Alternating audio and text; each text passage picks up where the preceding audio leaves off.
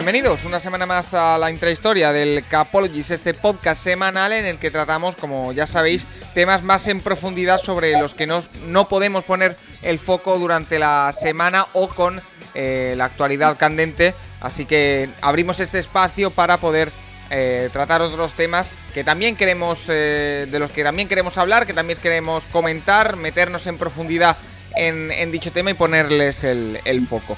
Esta semana en concreto, lo que vamos a tratar eh, es algo que es de sobra por todos eh, conocido, pero queremos meter el bisturí y ver las razones y el por qué.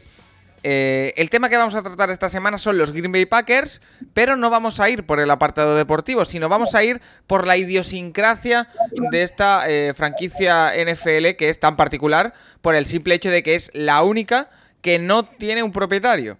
Es decir, no es una franquicia que tenga un único propietario, sino que son eh, diferentes socios de, de la franquicia al más puro estilo europeo de club de fútbol que cada vez hay menos de ese estilo, pero bueno, para que os hagáis una idea, los que componen eh, la dirección y la propiedad de los Packers. Pero eh, para hablarlo mejor que yo, eh, las otras dos personas que tengo conmigo, una de ellas ya la conocéis de sobra y a la otra también, pero no tanto en este podcast de la historia. Pero bueno, igualmente, los vais a conocer los dos. Santi Cervera, arroba Santi Cervera 5 en Twitter, ¿qué tal? buenas Paco, sí, sí, vamos a tratar un tema que a lo mejor en España pues vemos con el con el Barça y con el Madrid, pero que en Estados Unidos no es tan común. ¿eh? Los Packers son el único equipo de, deporte profesional que son, bueno, que son eh, los dueños, donde los dueños son los aficionados, ¿no? Y para ayudarnos, si hay que hablar de historia y hay que hablar de eh, franquicias NFL y de la, de, la identidad de alguna franquicia, ¿quién mejor que Rafa Cervera para hablar de ello? Rafa Cervera 22 en Twitter, ya lo conocéis todos. Rafa, a mí lo primero que me llama la atención de esto es que eh, los Packers, esta idea de que no hay un propietario único, choca de frente frontalmente con la idea, con el. Eh, con la identidad de deporte americano. Es totalmente va en contra del modelo. Sí, sí, eh, desde luego, Paco. Además, los Packers únicamente tienen 360.760 propietarios. Ah, solo. Con lo cual, son alguno más que, que, equipos como los Tampa Bay Buccaneers o como los Giants o como los Steelers o los Bears, sin lugar a dudas. Porque, eh, Santi, vamos a, comenzar hablando de, esto. Y es que eh, los Packers, eh, tengo aquí el guion por, por delante que me lo, me lo estoy poniendo. lo primero que hay que decir es que, como decimos, es un equipo que no tiene un solo propietario, sino que está conformado por una serie de, accionistas y que tienen el, control de, de la franquicia. Pero eh, lo primero, el primer concepto que queremos dar a conocer es el de non-profit, es decir, em, se podría traducir aquí en España como sin ánimo de lucro. Exacto, los aficionados, eh, los, fans que tienen el, eh, las acciones, los, todos el número de fans, los 360.000 que ha dicho mi padre, no sacan ningún provecho de tener a los Packers. Ellos compran su acción y, y, lo único que les dan es un papel conmemorativo que es un papel que tiene mucho valor eh, para, ellos, ¿no? Siempre lo cuelgan ahí en, las paredes, o, pero, pero no sacan ningún provecho, o sea, no, no, no es eh, aquello de que ganen dinero con el equipo ni nada. Ellos meten la acción ahí y a partir de ahí, eh, para que los Packers se gestionen. Vale, Rafa, este es el primer concepto que debemos dar a conocer porque es la base de todo. Sí, sin lugar a dudas, ¿no? Es, es más una sensación que no haya estado en Wisconsin es curioso también porque el equipo no pertenece, sí que es de la ciudad de Green Bay, pero podríamos decir que pertenece a todo el estado. Y quien haya estado en Wisconsin sabe ¿no? que, es un, yo diría, el estado más familiar de todo Estados Unidos y un estado donde la comunidad cuenta mucho y, se ve reflejado clarísimamente en, en, el ejemplo de los, de los Green Bay Packers. Porque todo esto, Rafa, históricamente, eh, ¿de dónde viene? Es decir, eh, la, siguiente pregunta es, ¿por qué no es posible para ningún equipo NFL más aparte de los Packers? Es decir, esto es muy particular. Bueno, esto viene del tema histórico de los Packers. Es curioso porque los Packers eran un equipo de una empresa. Era un equipo de una empresa que jugaba contra equipos de otras empresas y los Packers, uno de sus fundadores es Corny Lambo, que habla con el, con el periódico de, de Green Bay, con el Green Bay Post Gazette, y entonces este, fundan el equipo y le pegan unas palidas impresionantes a todos sus rivales. ¿no? Yo, nosotros conocemos a la nieta de, del coach, coach Drury, que era el entrenador del equipo de Sheboygan, que no sé si los Packers metieron 80 puntos, no sé cuánto, pero bueno, el hombre después de, estaba orgulloso de haber podido jugar contra los Packers, ¿no? Entonces los Packers dominan de tal manera, Corny Lambo ha habido a Notre Dame, se trae jugadores de Notre Dame que está relativamente cerca, relativamente cerca en términos de Estados Unidos, y al final les permiten entrar en la, en la NFL, pero cuando entran en NFL, el propietario de los Packers es la empresa Acme. No sé, los que han visto los dibujos animados del Coyote y el Correcaminos, la empresa marca Acme, esa es una empresa de Chicago, además. Curioso que es el gran rival del, de ¿no? los Bears y los Packers, es la, empresa propietaria del equipo. O sea que ya no nace teniendo un propietario como otros, otras franquicias de la NFL. Porque, Santi, lo que decimos, eh, es, que lo, queremos recalcar, pero es que eh, es algo tan particular que proviene, como ha dicho Rafa, de, eh, que, del origen de la franquicia, pero que se ha podido mantener. Eh, sí, sí, al, final es algo que llevan ellos y, al final em, ellos ya nacen así, pero hay un momento que, tienen que, pedir a los aficionados que den dinero, porque al final ellos tenían, solo ganaban dinero con, con las entradas y entonces al final en 1923 piden a cada uno de los aficionados que den dinero y los fans pues dan dos dólares llegar, hasta llegar a un precio de 5.000 dólares y entonces se, convierte ¿no? en, esa semilla y, en, lo que mantiene el equipo a flote. Porque Aquí lo que ha comentado Santi es muy curioso y es cuando deja la, empresa Acme al equipo, que es una empresa empaquetadora, por eso son los Packers. Em, en lo que comenta Santi, eh, además los, em, Green Bay Packers son echados, expulsados de la NFL por hacer trampas a la hora de reclutar jugadores universitarios intentar ficharlos antes de que estuvieran disponibles para todos los equipos. Luego los vuelven a admitir, pero, pero es curioso que los Green Packers han estado un tiempo fuera de la NFL. Y es lo que dice Santi, están en bancarrota, necesitan dinero y se les ocurre esto, ¿no? La brillante idea de hacer esa primera emisión de acciones en 1922, ¿no? Para 22, para la temporada 23 me parece que es, hacer esta primera emisión de acciones que que, marca el, que marcará el sello del equipo, ¿no? 100 eh, años más tarde, que, se hace quizá por una necesidad, no por una estrategia. Claro, y que eh, para que lo entendamos todos y lo entienda el aficionado aquí en España, es ni más ni menos, los Packers son como puede ser, como ha dicho Santi antes, el Madrid, el Barça, el Athletic Club de Bilbao y el Osasuna en primera división no tienen un propietario que mande en un 50% de las acciones y por lo tanto tenga el control absoluto del club. Todo tiene que decidirse eh, por quórum. Pero eh, esa es otra de las grandes preguntas, Santi, porque, eh, por ejemplo, aquí en España, como decimos, estos cuatro clubes que, no tienen un propietario, deciden, por ejemplo, al presidente cada cuatro años o cada cinco por elecciones, los grandes acuerdos tienen que ir a junta de accionistas, hay compromisarios. ¿Cómo funciona? Porque aquí en los Packers sí que hay un presidente, sí que hay un general manager, pero no sé si se elige rotatoriamente, si hay elecciones, si se utiliza otra fórmula. Eh, en los Packers, Paco también eh, está limitado y nadie puede tener más de un 4%, que son unas 200.000 acciones, para, bueno, lo mismo, ¿no? Que, evitar que cualquiera pueda tener como el control del, club. En los Packers también hay un presidente que ahora es eh, Mark Murphy, y, bueno, los accionistas lo que hacen es en una reunión eligen una junta directiva y un comité de siete miembros que son los que representan a los Packers en la reunión de propietarios. O sea, van a la reunión de propietarios, los propietarios de cada equipo y los siete miembros de los Packers. Y entonces ahora el presidente es Mark Murphy y también eh, tienen un eh, general manager para tomar las decisiones eh, más propias del fútbol, del fútbol americano. Que no se llama, que no es Aaron Rodgers. aunque podría parecerlo. Pero, eh, Rafa, em, quiero insistir en esto, porque al final eh, los aficionados o los socios tienen unos representantes, pero reitero, no hay, una, no hay unas elecciones rotatorias, sino que es funciona como una empresa normal. Es decir, si el CEO funciona o el presidente funciona, seguirá hasta que mm, se pueda. correcto. No hay una votación continua como en los clubes de fútbol españoles, ¿no? Claro, por lo tanto, los Packers funcionan como una eh, franquicia normal que tiene su junta, pero en la junta siete de esos eh, miembros son elegidos por los, em, por los socios. Correcto, por los accionistas, digamos, no socios, porque, bueno, sí, verdad. como, si fueran, como si fueran socios. Em, históricamente también es muy curioso comentar la segunda emisión de acciones, o sea, a raíz de que la primera funcionó, en 1931 la desgracia acaba convirtiéndose en una fuerza para los Packers eh, se hunde por el viento una tribuna y una persona queda impedida, hace una mm, demanda, quiebra la empresa de seguros. Estamos hablando de los años 30, inicio de los años 30, crisis de los 29 en Estados Unidos. Y entonces para poder pagar y seguir eh, manejando, seguir existiendo, se hace esa segunda emisión de acciones de cinco que han hecho históricamente los Packers y en el 31 y es curioso, ¿no? Lo que parecía una tragedia que se arruina la empresa de seguros, etcétera, le da todavía muchísima más cohesión al proyecto, este proyecto único en la historia de las franquicias deportivas norteamericanas. Eh, Rafa, no sé si lo tienes apuntado, pero eh, si te parece, ya que, estamos en ese punto, hemos hablado ya de la primera emisión de acciones en el año 23. Acabamos de hablar. 35 a raíz de la, del, desastre del 31.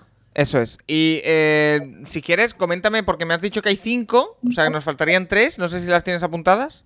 Yo, yo las tengo, Paco, son luego en el 50. Vale la tercera, luego la cuarta en el 97 y la última en 2011 para el aumento del estadio, que han hecho, han aumentado en 7.000 personas más el, el, el, O sea que han pasado de tener, eh, decíamos, eh, 2.500 acciones en la primera emisión porque eran a 2 dólares hasta llegar a 5.000, 2.500, a ahora tener 360.000. O sea... 360.000 mm. y más de 5 millones en total. Exacto.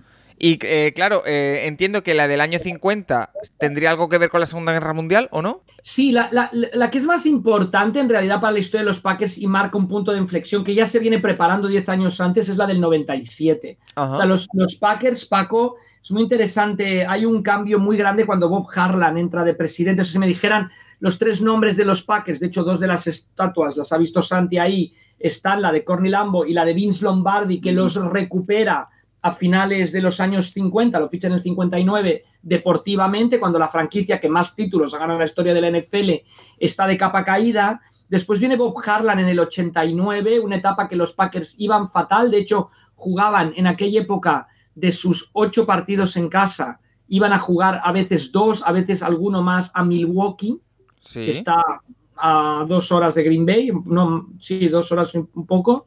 O sea que, se veía que la franquicia peligraba, no, peligraba porque tenía las, acciones, pero sí por cómo iba el camino. Entra Bob Harlan, acaban ganando aquella Super Bowl a finales de los años 90 y hacen esa emisión de acciones, la del 97, que es clave porque es la manera de decir cómo podemos en un mercado tan pequeñito como Green Bay competir con equipos en Nueva York, en Chicago, en Los Ángeles cuando hubiera, ahora ya los hay, etcétera, ¿no? Y por eso hace en este, esta fuerte mm, emisión con la cual renuevan Lambo Field y Lambo Field, Santi ha estado ahí, es, una preciosidad, es una historia increíble.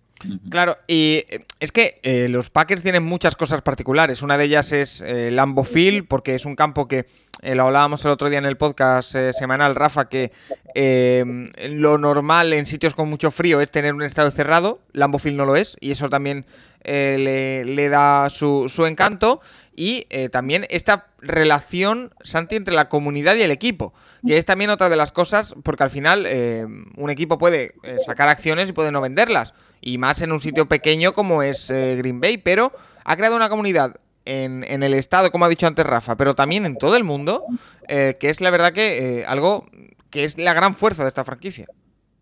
Sí, Paco, hay que decir que, las acciones de, de cada uno, para que veas, eh, no, se venden ni en, Wall Street, ni se comercia con ellas, ni nada, está prohibido. De hecho, muchas veces eh, se heredan de padres a hijos y luego al final son ellos los que, que para que veas la, comunidad lo implicada que está. Y otro tema es Green Bay, una, eh, una población, hay como 100.000 personas, creo que hay en Green Bay, y, y en el estadio caben 80.000. O sea, 104.000 personas en Green Bay y en el estadio caben 80.000. O sea, lo implicada que está la comunidad, que luego obviamente viene gente de Wisconsin, todo eso, pero lo implicada que está la comunidad es increíble. Y ellos con sus acciones lo que, lo que tienen la certeza es de que no va a venir un propietario, un dueño y a lo mejor se va a llevar a esa franquicia a Los Ángeles.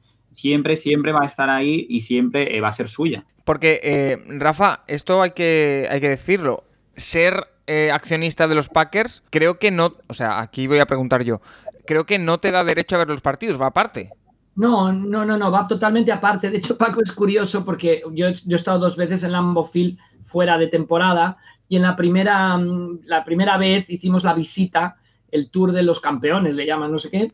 Y no sé, éramos en la visita 16 personas y dos eran propietarios de los ah. Packers y estaban haciendo el tour del estadio porque nunca habían estado, ¿no? Es, muy, muy llamativo. Estoy buscando aquí eh, la, última expansión de los Packers, a ver si encontraba el precio de una acción. Pero, sí, valen 250 dólares, Paco, las acciones. Y, Cada una 250 dólares. Y para una comunidad que está tan eh, arraigada, eh, Santi, ¿qué beneficios te da ser accionista de los Packers? Es que em, es lo que te iba a decir que con el, en función del arraigo de comunidad, ahora vamos también con, con los beneficios. Eh, yo me acuerdo muchas veces, Paco, que han salido la imagen, ¿no? Del campo nevado tal, y en Green Bay llaman a la gente, voluntarios, para que vayan a sacar con palas la nieve. Imagínate tú que pasara que eh, del estadio de, no sé, en Dallas, que Jerry Jones llama a la gente y dice, oye, podéis venir aquí, que esté echado, ¿eh? pero digo, podéis venir aquí a retirar eh, con palas la nieve, ¿quién vendría? ¿Sabes? Entonces, esa comunidad, ¿no? Que el arraigo que hay ahí. Y al final es lo que decimos, o el beneficio de las acciones no te da nada, no te da ni entrada, no te da, eh, no te dan ni, el chisget, pero eh, lo que te da es esa, esa, no sé, esa parte romántica, ¿no? De ser propietario y ser de esto de tu equipo. Porque pregunto. El sentido de pertenencia, ¿no? Tan, tan importante. Yo creo que estamos en uno de los ejemplos de sentido de pertenencia más grandes en la historia del mundo, de la humanidad, porque es eso, ¿no? Tú simplemente eres propietario de los Green Bay Packers, que ya es más que suficiente. Claro, porque Rafa, tú no, siendo accionista, siendo socio, ¿participas en los beneficios y las pérdidas o no? No, no, no, lo que decíamos, es una empresa sin non-profit, no, no hay ánimo de lucro, entonces no, no. Pues entonces, eh, porque de, hecho, eh, tú me tenías puesto aquí, eh, Santi, en el guion, que había debate y controversia los beneficios de ser propietario de los Packers. Ya hemos visto que realmente no es más que sentirte parte de algo, ser eh, protagonista de algo, pero no te dan nada material. Claro, Paco, o sea, aquí voy a ser un poco del diablo y he leído un artículo que estaba bastante bien en esto, que, eh, que decía, claro, que tú era, o sea, te hacías eh, de esto de los Packers y, no te daban nada, o sea, que no había ningún beneficio, que era casi como, como si te unías, a, pues, decía en el artículo, al club de al club de fans, al de, de, niños, ¿sabes? De los Ravens, por ejemplo, ¿sabes? O sea, que ahí te dan por lo menos comida, ¿sabes? Que no te dan realmente nada. Entonces, al final ellos no reciben dinero, no reciben nada. Wall Street Journal lo denomina como el peor stock de América, ¿sabes? Entonces, em, él lo decía que era como la estafa de sentirse bien ¿no? y ser dueño de los Packers. Pero claro, yo creo que ahí tenemos que poner el componente romántico, ¿no? De, al final vamos al fútbol americano porque nos gusta y somos propietarios y nosotros más tenemos la potestad de decidir, aunque deciden poco en la práctica, pero lo que se hace con el equipo, ¿sabes? Claro, y eh, más cosas. Eh, Rafa, a mí es que después de hablar de todo esto, volvemos a la primera pregunta prácticamente. ¿Cómo es posible que se lleve a cabo esto dentro de, un mundo como es el del deporte norteamericano, que es todo lo contrario? Es que me sigue fascinando. Bueno, yo creo que empezó poco a poco, empezó como decíamos por accidente. Eh, por, por, una necesidad, cuando una empresa, ¿no? también es una empresa, ¿no? Lo que pasa en la NBA, lo que pasa en el Major League Baseball, son empresas, es una empresa ACME la que empieza teniendo el equipo, es como el mundo al revés, ¿no? Han pasado de que fuera propietario de una empresa que fueran propietarios los aficionados y inicia así y así ha sido toda la vida y así se conoce. Entonces yo creo que el cuestionamiento puede venir muchas veces por fuera, ¿no? De que desde fuera nos cuesta entenderlo, como el artículo que explicaba Santi, pero mm, la gente de ahí está muy contenta y muy, y muy convencida y son todos muy, muy de los Packers. O sea, no, en ese estado sí que hay mucha afición a los Badgers, al equipo de baloncesto y de fútbol americano de la universidad, hay a los Bucks ahora que ganan algo, hay a los mm, Brewers que también ahora ganan, pero no la comparación con los Packers es abismal. Oye, y, digo yo, eh, Rafa, tú que has estado allí, quiero que me, cuentes, también Santi, eh, vosotros que habéis estado en, Green Bay, ¿cuánto de importante o cuánto de definitivo es en todo esto que esto se haya dado en Green Bay? Quiero decir, lo habéis ido, habéis ido dando pinceladas de lo que es la comunidad y demás, pero yo me da la impresión desde fuera de que esto, por ejemplo, en un equipo de Los Ángeles no sería posible. Claro, la, tradición y el, arraigo que tiene la gente de ahí con el fútbol americano y la historia que, ha contado mi padre de Courtney Lambo, de cómo surgió y tal, yo creo que les hace tener una vinculación especial. Eh, mis hermanas que han estado en partidos dicen que el ambiente es, espectacular cuando llegas ahí, el tailgating, todo. Entonces, ellos tienen una vinculación con el equipo, como hemos dicho antes, en el estado impresionante. Eh, Rafa. Yo creo que rebasa cualquier, mm, cualquier mm, definición. Y sí, es un estado muy especial, Paco. Mira, Wisconsin es el único estado donde los jóvenes, no todos, pero muchos jóvenes se mantienen el estado en la universidad. La Universidad de Wisconsin tiene el, eje central en la, en la ciudad de Madison, pero después tiene diferentes campus por todo el estado.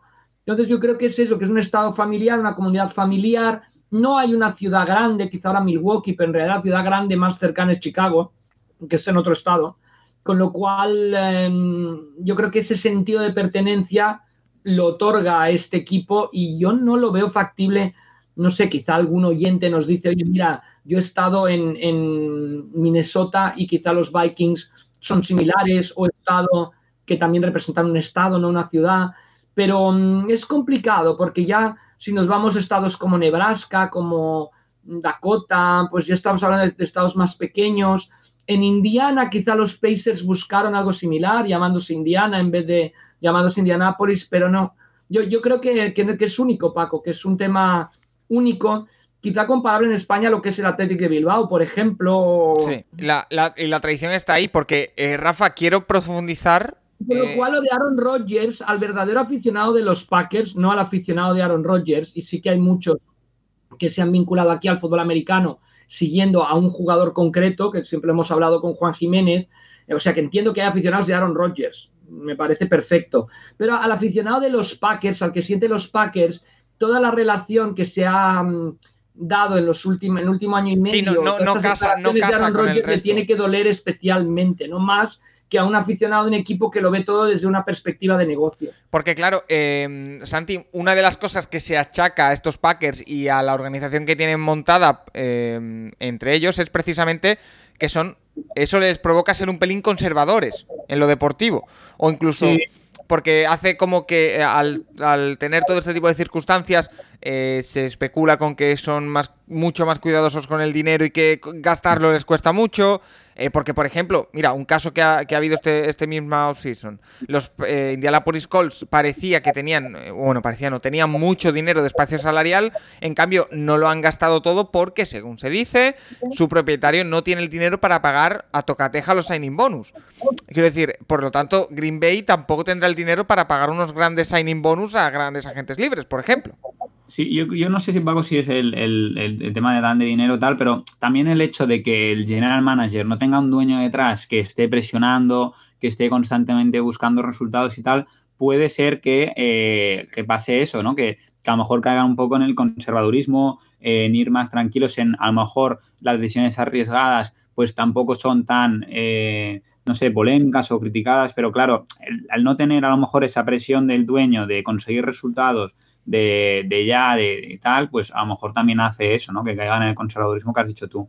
Porque, la, eh, cuestión es diferente, Paco. Lo que yo no sé si es algo negativo o positivo, ¿no? Porque tampoco sé a veces si tener un propietario que tome decisiones abruptas es bueno para una franquicia, no voy a poner ejemplos, pero no, no lo sé, ¿no? No, no... no, pero bueno, al final, al final en ese tipo de cosas eh, hay un general manager y hay una junta como tienen todos los equipos, hay un presidente. Eso no es tan diferente, pero el tema que planteaba, por ejemplo, de pagar eh, signing eh, bonus y, demás, es que los Packers lo tienen que hacer completamente distinto al resto, porque los Packers tienen el dinero que ingresan, es decir, no tienen el respaldo económico de una gran fortuna detrás, de un propietario que pueda poner dinero de su bolsillo, no existe eso.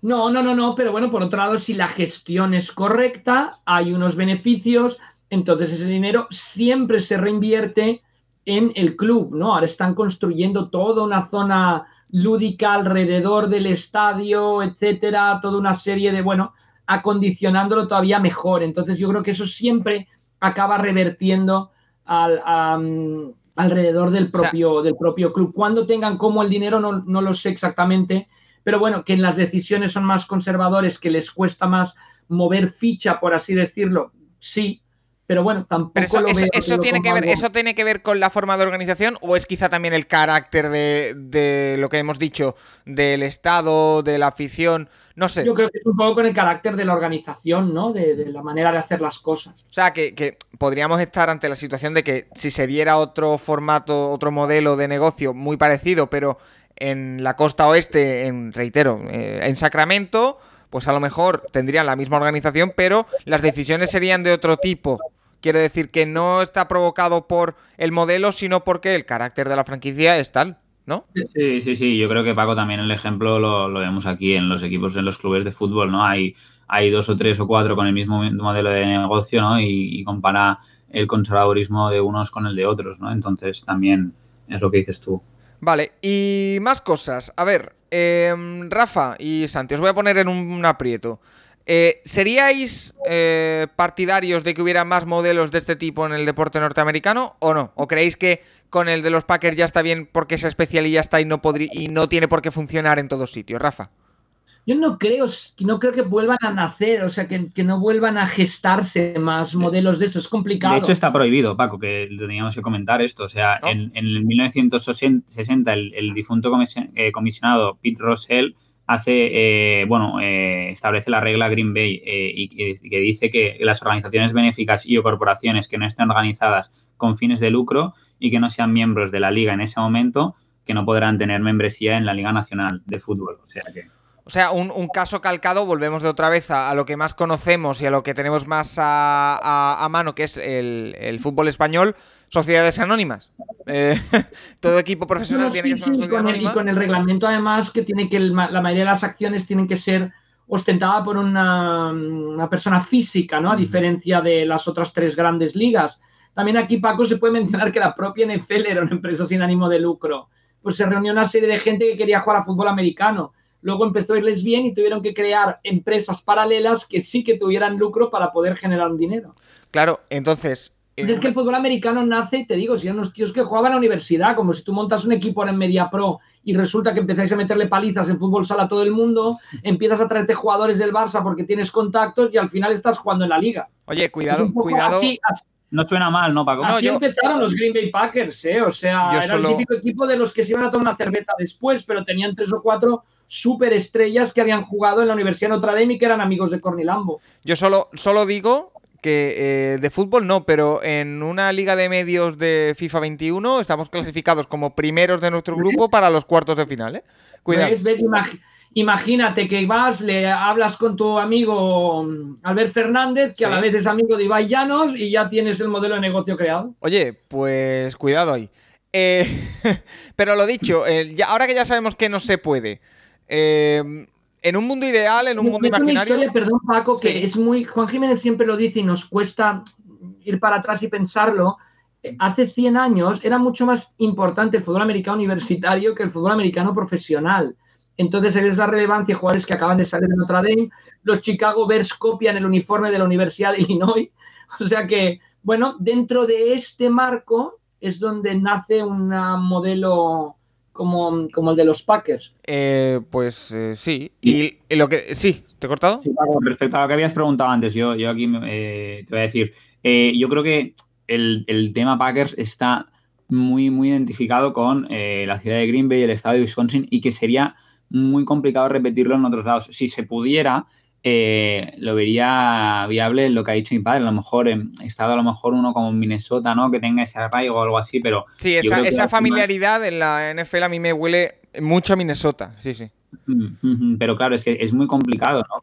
Que, en, otros estados a lo mejor funcione tan bien como funciona ahí. Entonces, yo el tema de los, de los propietarios y de que, y de que el propietario tenga, pues eso, ¿no? El, el, poder en, los equipos, pues em, lo, veo bien, a no ser que sea eso, casos eh, contados. Claro, porque además hay que tener en cuenta, volviendo a comparar con España y con Europa, que en la NFL no está el caso de que lleguen propietarios que mm, no tengan realmente dinero y que arruinen a una franquicia. Quiero decir, eh, porque en, España está habiendo un movimiento muy fuerte de fútbol popular, de que los socios vuelvan a ser propietarios de los clubes eh, tras este, esta explosión de las sociedades anónimas, por el mismo hecho de que ha habido propietarios, muy malos propietarios, que han gestionado muy mal los equipos y que venían a robar dinero. En, cambio, en la NFL, todos los propietarios tienen que demostrar una, eh, unos ingresos, tienen que demostrar, tienen que avalar, tienen que tener un respaldo detrás importante y tienen que ser aceptados por el resto de los propietarios que en el caso de que hubiera algún problema, Rafa... Dos tercios más uno del resto de los propietarios. Eso es. ¿eh? O sea, si tú mañana, Paco, te sacas la, el euromillón y quieres comprar los Browns, no solo tienes que tener el dinero para comprar los Browns, sino que tienen que aceptar esa compra dos tercios más uno de los demás propietarios. Porque entiendo, Rafa, que eso se hace para eh, si hubiera eh, un caso como el que te digo de que un propietario resulta que en, eh, sus intereses propios hacen que la franquicia se arruine o lo que sea, el resto de franquicias son las que tienen que asumir esos gastos. Entonces, por eso la NFL tiene un control tan férreo, ¿no?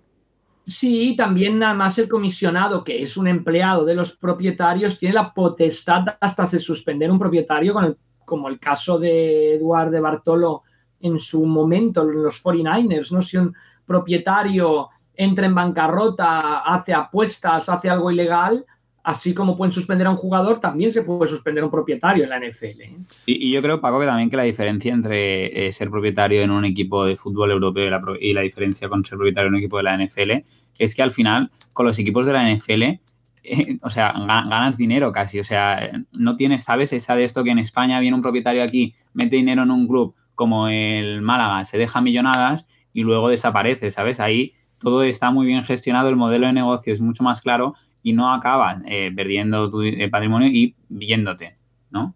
Claro, y que em, al final eh, estamos viendo como los Packers son un modelo, creo, y creo que podemos denominar de éxito, pero es un modelo muy raro dentro del mundo norteamericano y que viene de años 20, en el que, bueno, el, amateurismo, podríamos llamarlo, del tema hizo que empezara a crecer este, este modelo de negocio que ahora mismo funciona tan bien. Porque al final, eh, dentro de tanto conservadurismo y dentro de todo, eh, los Packers, Santi, son un equipo que llevan 30 años en la cima. Lo dijimos el otro día en el programa del Capologist.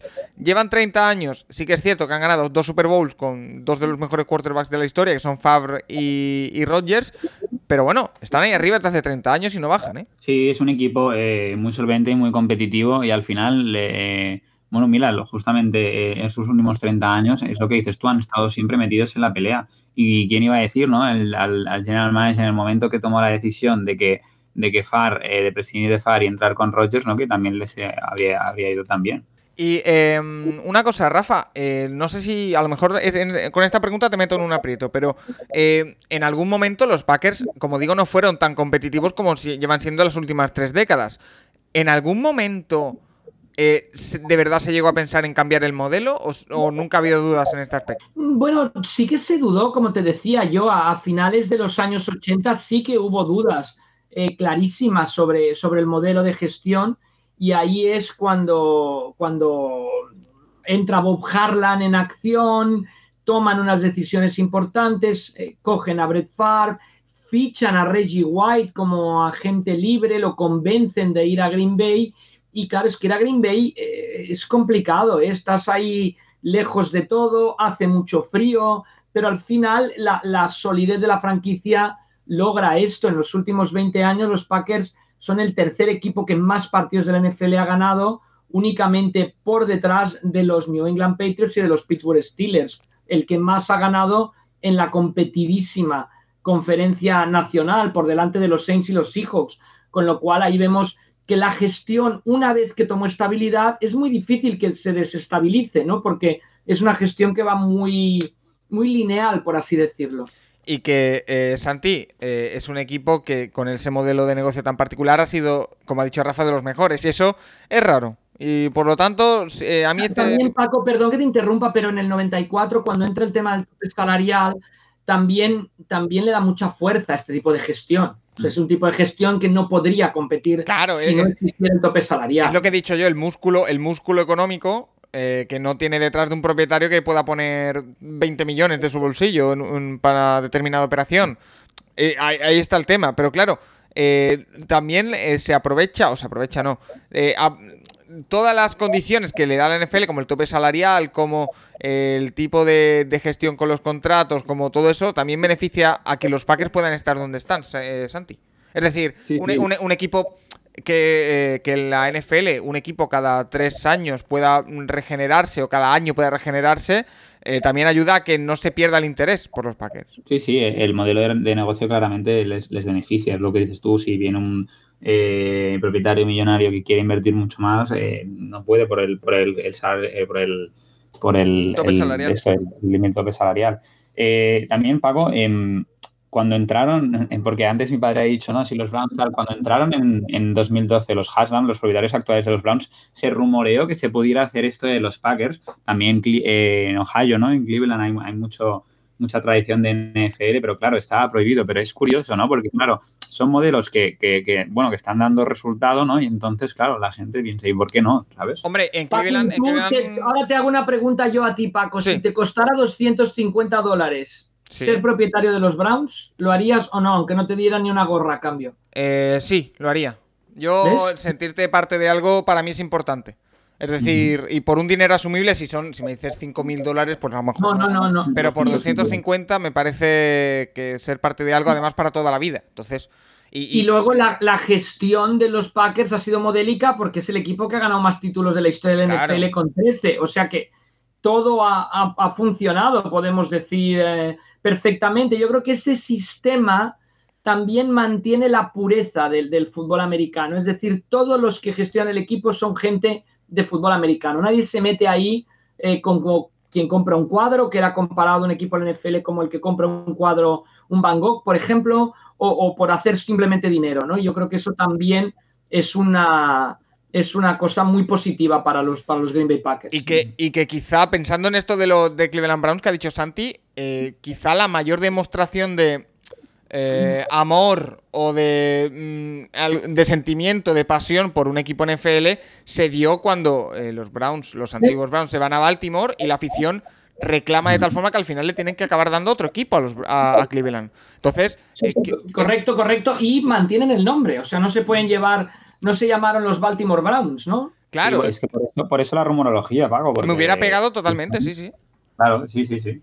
Pues eh, Santi, no sé si te queda algo más que quieras eh, decir sobre los Packers o sobre todo este tipo de, modelo, que la verdad es que es muy interesante porque es algo que va a contracorriente de todo lo que es el deporte norteamericano y la NFL, pero que estamos viendo que ha dado resultados inmejorables. Entonces, a lo mejor eh, alguno, aunque ya esté prohibido, se tiene que plantear alguna cosita. pero bueno, Santi, no sé si te queda algo que comentar. No, nada más, Pago, que, que yo entiendo lo que decías tú de los Browns y entiendo a los aficionados de los Packers. aunque no te den, aunque solo te den un trozo de papel, si por 250 euros puedes sentirte parte de algo, es, bueno, para mí es totalmente comprensible. Eh, ¿no? lo que hacen los, los, los, los dueños de los Packers. Oye, eh, Rafa, yo sé, yo que sé que tienes en, en casa, y no es Santi, a aficionadas de los Packers. ¿En 2011 no hubo tentación de comprar alguna acción? Todavía no tenía aficionadas de los Packers, porque estuvieron después ellas un año en un high school, en un instituto en Wisconsin. Entonces todavía no había aficionados. Ah, si hay otra emisión de acciones, ya, ya veremos. Yo conozco a más de uno que compraría acciones en España. ¿eh? Sí, sí, sí. a, más de uno y a más de dos, me da la impresión. Eh, pues eh, Santi, Rafa, como siempre, muchísimas gracias por estar una semana más. A Santi te espero en, las próximas entregas de la Interhistoria. Y a ti, Rafa, bueno, pues te tenemos en el programa habitual de cada semana en el que em, seguimos tratando temas y vuestras y respondiendo vuestras preguntas porque siguen pasando muchas cosas. Por ejemplo, eh, estamos grabando el día 5 de junio, ha salido hoy la noticia en medios nacionales y, ha, ha tenido bastante repercusión, aunque era algo que ya sabíamos que el Real Madrid está buscando tener un partido cuanto antes en, el Bernabéu de, NFL y eso seguro que lo, que lo trataremos el, próximo miércoles. Em, Santi, lo dicho, muchas gracias. Gracias, Paco. Rafa, te escucho a, ti la semana que viene y a todos los oyentes también. Eh, les invito a que nos eh, sigan escuchando. tenemos dos podcasts semanales también durante el verano, así que eh, nada, espero que, que, sigáis disfrutando de esta off-season, que por ahora nos está dejando alguna que otra cosita interesante, y de estos análisis más en profundidad de temas como este modelo de negocio que al final también ha derivado en, el concepto general del, negocio de los Packers, eh, en cómo funciona. Gracias, Rafa, por estar una semana más eh, con nosotros. Muy bien, hasta la próxima. Y lo dicho, seguimos aquí en el Capologist, la intrahistoria en esta ocasión, con el programa semanal. También eh, el miércoles regresamos tras ese impasse en el que nos fuimos al jueves la semana pasada. Esta vez ya volvemos al miércoles. Así que lo dicho, hasta la próxima.